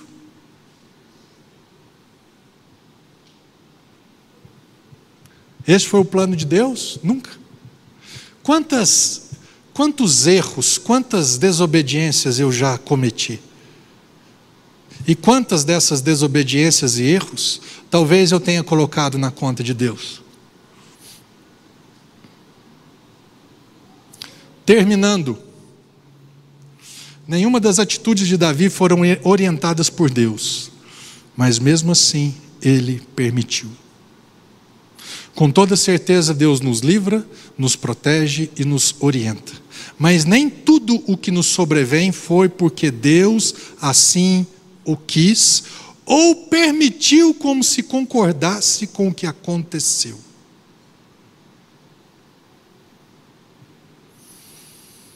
Salmo 103, verso do verso 1 ao 6, para a gente encerrar. Bendize a minha alma ao Senhor, e todas as minhas entranhas, bendiga o seu santo nome. Bendize a minha alma ao Senhor, e não te esqueça de nenhum dos teus benefícios. Quais são os benefícios de Deus? Qual é o favor de Deus? É Ele quem perdoa todos os nossos pecados e, nos, e cura todas as nossas enfermidades. É Ele quem nos quem resgata da nossa, nos resgata da sepultura a nossa vida e nos coroa de amor e misericórdia. É Ele quem sacia de bens a tua existência, de maneira que a tua juventude se renova, como o vigor de uma águia. O Eterno realiza atos de justiça, não é de malignidade e injustiça, não Deus, o eterno, ele só faz atos de justiça, de coisas boas e de para nós, para nos favorecer, em favor. Não é contra, é em favor. Então isso daqui são atitudes de Deus. Doença é de Deus? Não. Condenação é de Deus? Não. Mentira é de Deus? Não. Adultério é de Deus? Não. Sexo fora do casamento não é de Deus. Roubo não é de Deus. Pastor, mas eu conheço pessoas que ele roubou e foi para a cadeia, e na cadeia ele teve um encontro com Deus, porque Deus tinha. O que? Deus tinha propósito? Porque eu também conheço pessoas que foram para a cadeia e morreram na cadeia. Para esse, Deus não tinha propósito. E o Deus, então Deus faz acepção de pessoas. Meu irmão, deixa eu falar uma coisa para vocês. Pelo amor de Deus, que não sejamos rasos na palavra de Deus. Pregadorzinho novo, famoso, pregador velho, raso na palavra de Deus, menino na palavra de Deus. Deus é mal para essas pessoas, ou só dá certo. O evangelho que se é pregado hoje só dá certo, como eu disse no início, quando tem final feliz. Não, vou chamar o irmão aqui. Olha para você ver a pandemia. Ele trabalhava, a empresa fechou, ele perdeu o emprego, ficou desesperado. Três meses depois dele, teve um sonho. Ou estava escondido dentro dele um, um, um projeto, um talento que ele tinha. E ele começou a colocar esse talento, esse projeto em prática, porque ele tinha perdido o emprego por causa da pandemia. E hoje esse irmão tem uma empresa e essa empresa fatura um milhão por mês. Glória a Deus! Tá? Aconteceu, sim. Agora vamos contar o testemunho da viúva que tinha um marido que também trabalhava, fiel, bacana. E nessa mesma pandemia, ele perdeu o emprego. Crente, clamou a Deus, jejuou, buscou a Deus. Ele passou seis meses desempregado. E ele não aguentou. Ele se matou. Você está entendendo? E aí? Na vida de um, Deus agiu. E na vida do outro, Deus não agiu?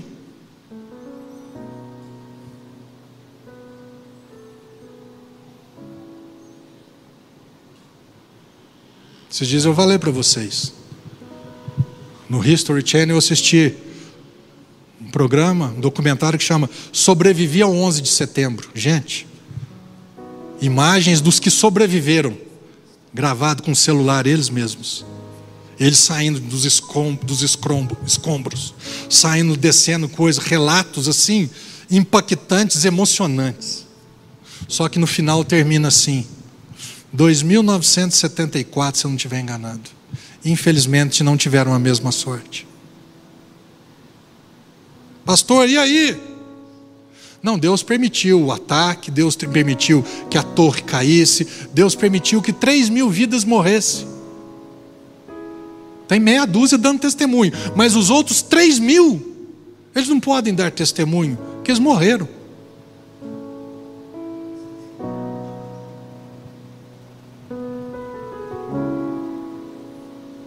naquela bolha imobiliária dos Estados Unidos, acho que foi no começo de 2000, eu vi imagens que quando o negócio arrebentou, bancos, é, é, é escritórios financeiros, escritórios de, de investimento, teve gente pulando do prédio, filmaram isso, pulando do prédio, de desespero, porque sabia que a dívida era impagável. Mas naquela época, certamente teve gente que levou vantagem. Comprou casa nos Estados Unidos por um dólar. Assumiu a dívida e boa. E deve estar numa casa de um milhão de dólares. Mas e os outros? Eu quero que vocês saiam, pensem fora da caixa, irmãos. Vocês comecem a pensar, Jesus disse: ó, quem tem ouvidos, ouça. Todos nós temos ouvidos, mas nós precisamos ouvir. Deus não faz milagre, pastor, com to... isso é especialidade dele. O que não é especialidade dele é fazer tragédia. O que Deus cura, pastor, com toda certeza. O que ele não faz é trazer doença.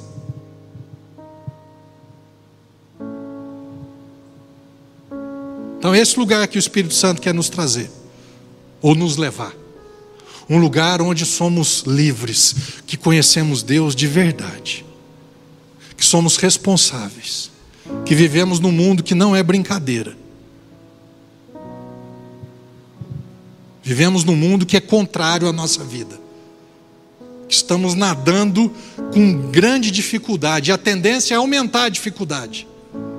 A correnteza se tornar maior. Deus vai, sim, vai nos favorecer, sim, vai nos beneficiar, sim, mas fica esperto, meu irmão. Brinca não. O diabo está aí, ele veio para matar, para roubar e para destruir. E ele é tão astuto, como está escrito lá no início, que muitas pessoas estão achando que coisas que ele faz, isso também é obra de Deus. Deus cura com toda certeza, mas às vezes ele também põe doença. Na onde que está escrito isso na Bíblia?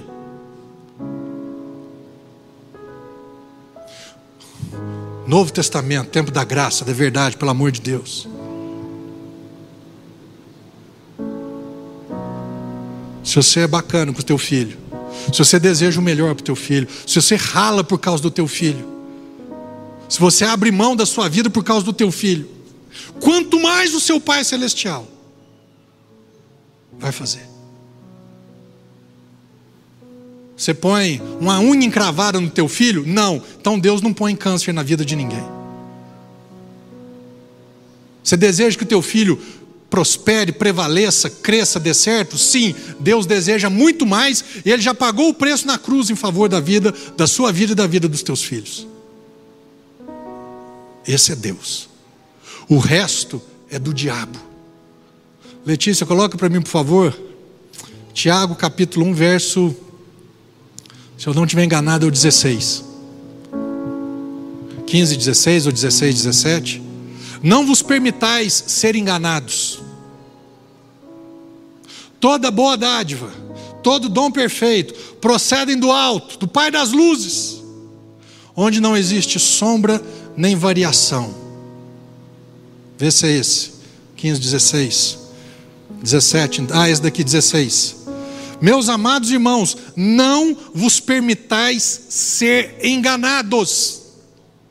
Toda boa dádiva, então que é bom, todo dom perfeito, vem de quem? Do alto, não vem de baixo, não, vem do alto, mas quem? Descendo do Pai, não é nem de Deus, é do Pai das luzes, em quem não há oscilação, ou seja, hoje Deus está mandando dom perfeito, mas não é todo dia, não, de vez em quando vareia. Não, não varia. Não há oscilação como se vê nas nuvens inconstantes. O nosso Deus não é inconstante. Ele é firmado nele. Ele não muda e não pode ser mudado. Deus não é homem para mentir, nem filho do homem para se arrepender. O que ele falou, ele é capaz de cumprir, o que ele prometeu vai acontecer. O que ele prometeu, não é o que eu pedi, não é o que eu desejo, não é o que eu quero. Não é a minha cartinha no começo do ano que eu entreguei para Deus, Deus, esses são os meus sonhos.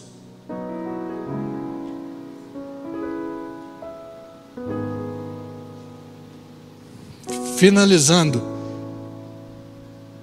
Quando Maria teve um encontro com um anjo, e o anjo falou: essas coisas vão acontecer na tua vida. Sabe o que, que ela disse? Que se cumpra em mim as tuas palavras. Tem muita gente que acha que Deus é obrigado a cumprir as nossas palavras, a satisfazer os nossos desejos, a satisfazer as nossas vontades. Porque se Deus não fizer isso, eu largo mão da igreja, rasgo a Bíblia, eu não quero mais fazer isso. É, faça. Porque se Deus deixar que eu faça isso, Ele vai deixar. Ele não te abandona nunca. Mas quer brigar com Deus? Fica à vontade.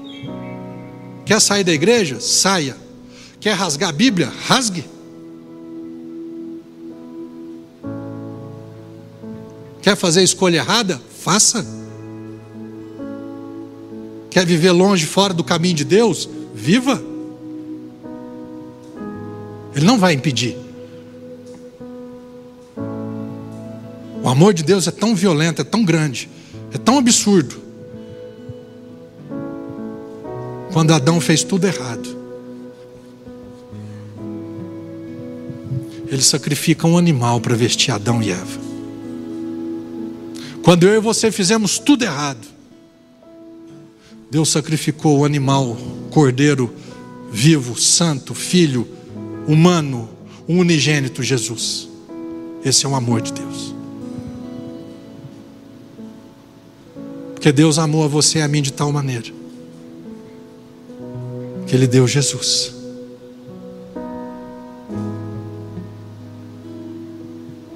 Jesus veio, ou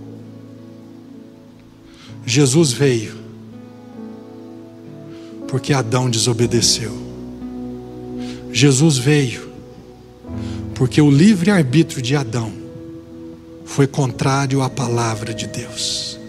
Olha o preço, olha o custo, olha o que foi necessário para que o livre-arbítrio de Adão fosse reparado A partir de hoje, saiba que você continua com o livre arbítrio intacto. O poder de decidir e de escolher é somente teu. Só pondere uma coisa: essa minha decisão vai trazer o que para mim e para quem está perto de mim? Porque vai, Deus vai permitir? Sim. Mas isso de maneira nenhuma significa que Ele que essa é a vontade de Deus. Mas Ele não vai impedir, pastor? 99% das vezes não. Ele vai às vezes até falar, como já falou comigo. Num dia Deus, Marcelo, mas aparecer na frente, uh, não. Bem, pode. Aí em vez de 1% é 0,1%. Mas naquilo que você já sabe que é certo, não brinca não. Naquilo que você sabe que é correto, não teima não. Porque não é porque você está fazendo que Deus está deixando você fazer, não significa que essa é a vontade dele. A vontade de Deus é boa, agradável e perfeita. Boa, agradável e perfeita. Coloque-se de pé.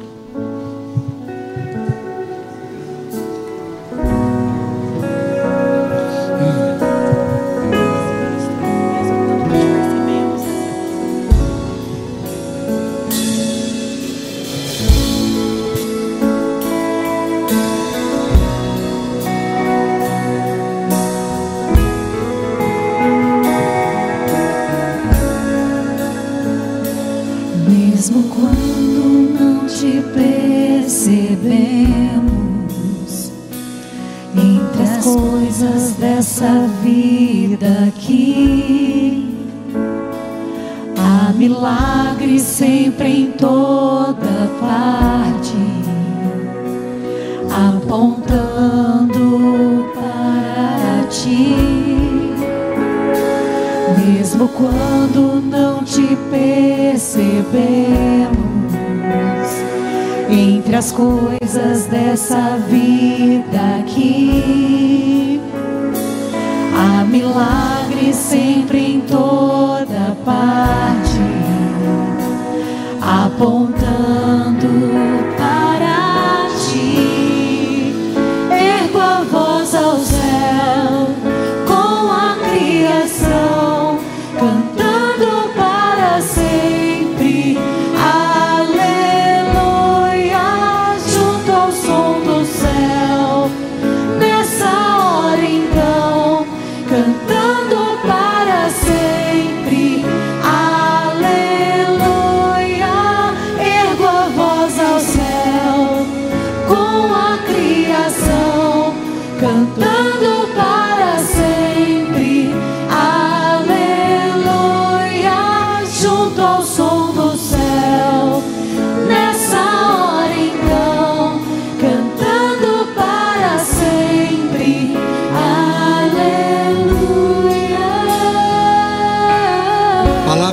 Diz que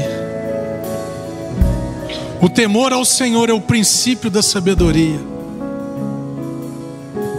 Quer ser um homem sábio? Quer ser uma mulher sábia nessa terra? Tenha o temor a Deus, o temor diante de Deus, o respeito a Deus, a reverência diante de Deus, que a palavra do Senhor tenha peso na sua vida.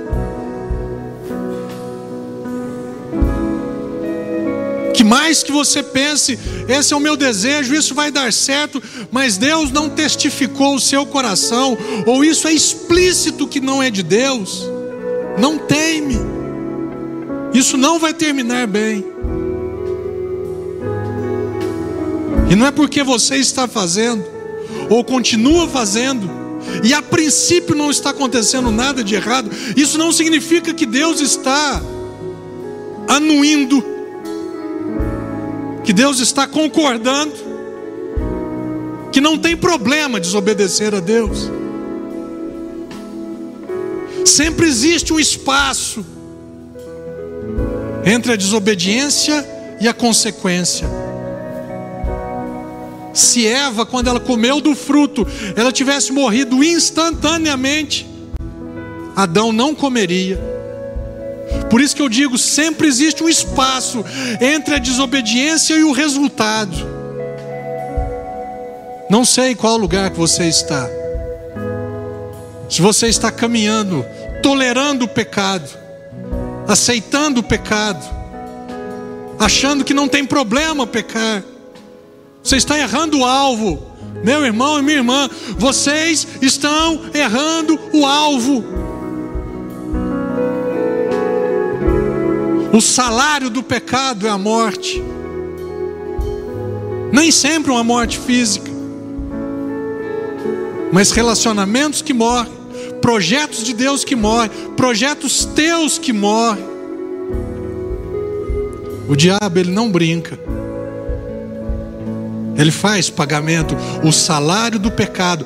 Quem vive praticando o pecado, quem vive errando o alvo, existe um pagamento, existe um salário, e não é Deus que está pesando a mão. Pastor, por que que Deus? Eu sei por quê. Por que que automaticamente as coisas não acontecem? Porque Deus espera que você volte que você pare, que você mude o seu caminho. A palavra arrependimento é metanoia, mudança de pensamento. Eu estava pensando de uma forma errada e agora eu vou pensar da forma certa. Eu vou retroceder, eu vou parar com isso. Eu vou voltar a andar no caminho. Jesus é o caminho, a palavra é o caminho.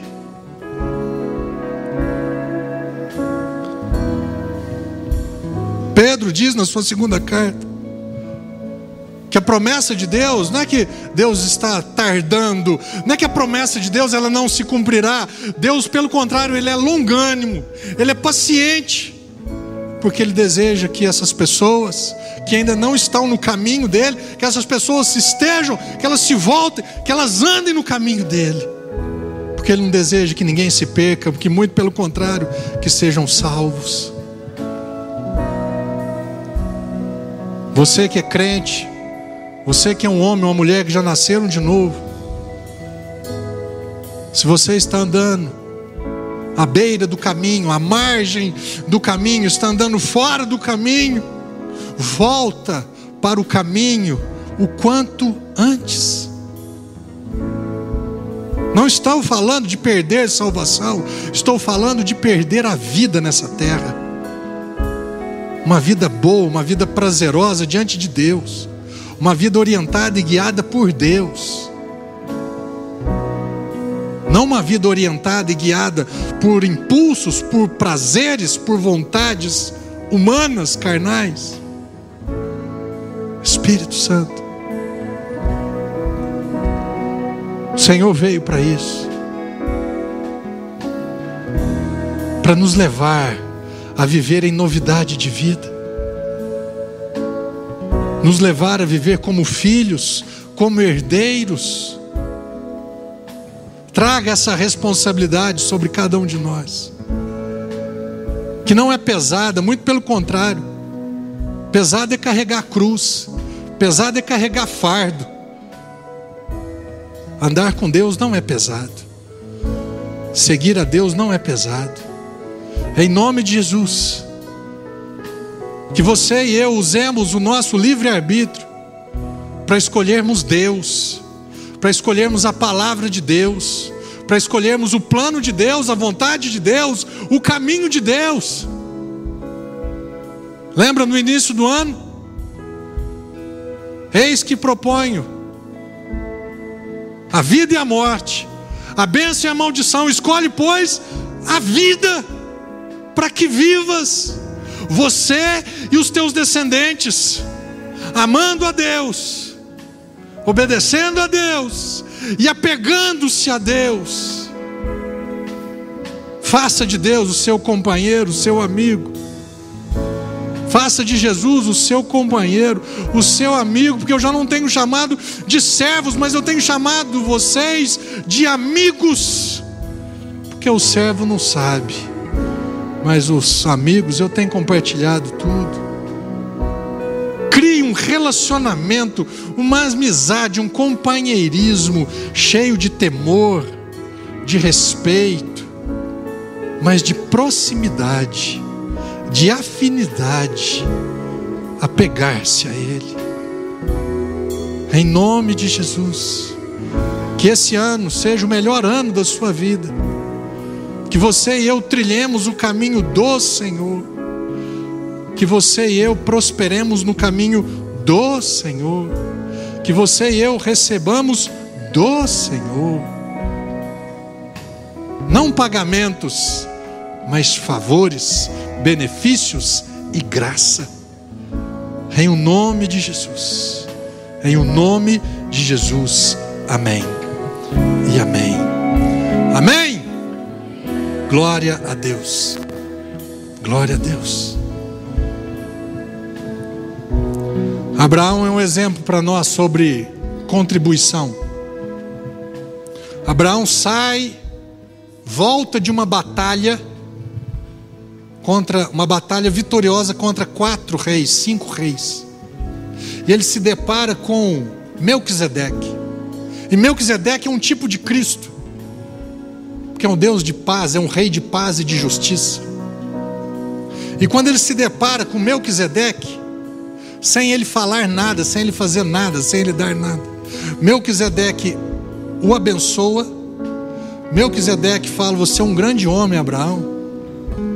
E ele fala algo para meu, fala algo para Abraão. Bendito seja o Deus de Abraão que te deu a vitória sobre os teus inimigos.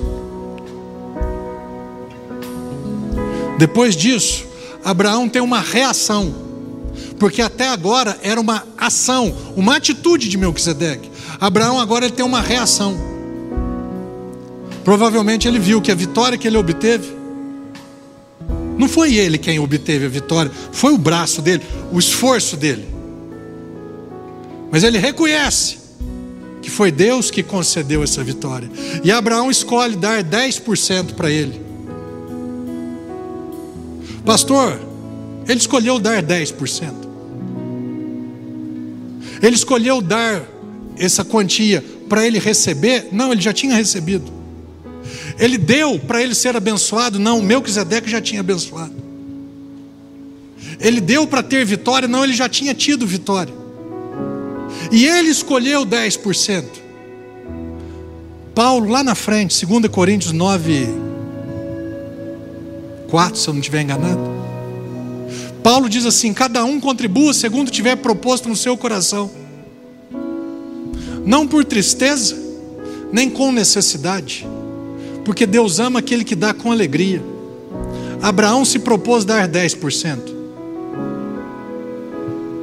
Com tristeza? Não. Por necessidade? Ele não tinha nenhuma. Ele deu com alegria. Sabe o que eu aprendo nisso tudo? Que esse é o princípio do ofertar diante de Deus. Pastor, Deus ali estabeleceu o dízimo? Não vou nisso, não. Deus estabeleceu em Abraão um princípio de contribuição. Essa contribuição, ela deve ser com alegria, com gratidão e com reconhecimento. Mas e quanto, pastor? Você escolhe. Cada um contribua segundo tiver proposto no seu coração. Abraão escolheu 10%.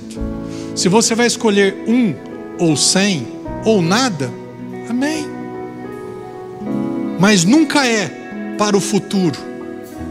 Ela sempre remete ao passado. Ela nunca é feita por troca, com intenção. Ela é feita com gratidão. E não existe gratidão no futuro. Eu sou grato porque alguém fez algo por mim. Eu não tenho como reconhecer algo que não foi feito ainda. Eu sou grato por aquilo que foi feito, eu reconheço o que foi feito e agora eu tenho a oportunidade de reagir. Um real, um milhão, um por cento, cem por cento. É você que decide. Como até o final do ano passado, 15 anos de igreja, eu nunca tinha pregado, nunca tinha ensinado, nunca tinha falado sobre isso, porque eu nunca tinha tido esse ensinamento, esse entendimento. Isso me fez muito bem. Pastor, você passou a dar mais? Não. Eu continuo contribuindo. Porque era bem parecido isso daí. Mas agora eu faço com entendimento. E para vocês saibam de uma coisa: o entendimento que eu tenho, a revelação que eu recebo de Deus, isso para mim é o que vale. Isso para mim é o que tem peso para mim. Isso é o que me alegra.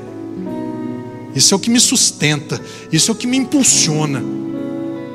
Eu amo entender Deus. Eu amo conhecer Deus. Que você tenha esse entendimento. Que você tenha esse reconhecimento. Que no seu coração exista essa gratidão. E que você tenha a sua reação. A sua é a sua. Eu tenho a minha, o outro tem a dele. Abraão teve a dele. Eu espero que você tenha a sua. Amém? Você é livre tanto aqui em casa para contribuir em um nome de Jesus.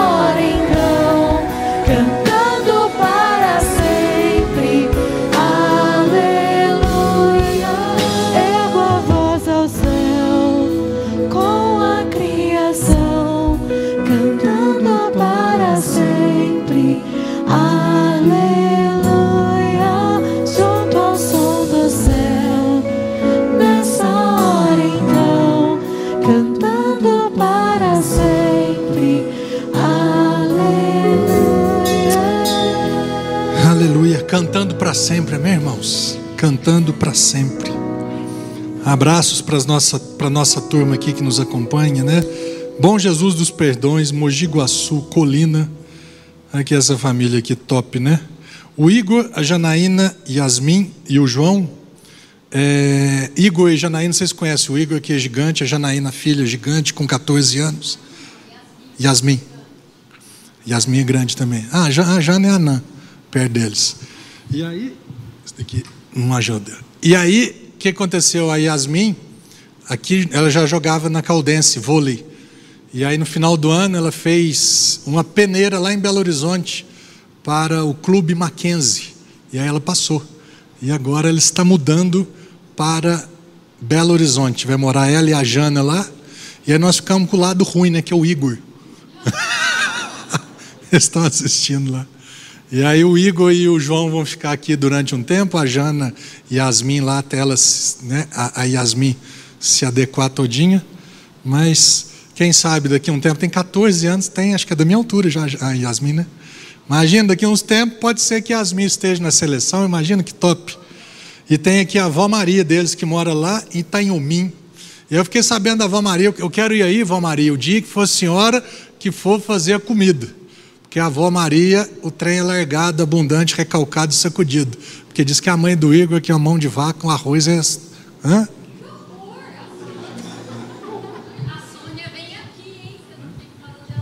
A Sônia é grande também, abate em mim, moço. Rosa do Pará, Eliana de Guilford e o João e a Mona. Guilford é na Inglaterra, perto lá do, do, do, do Silas.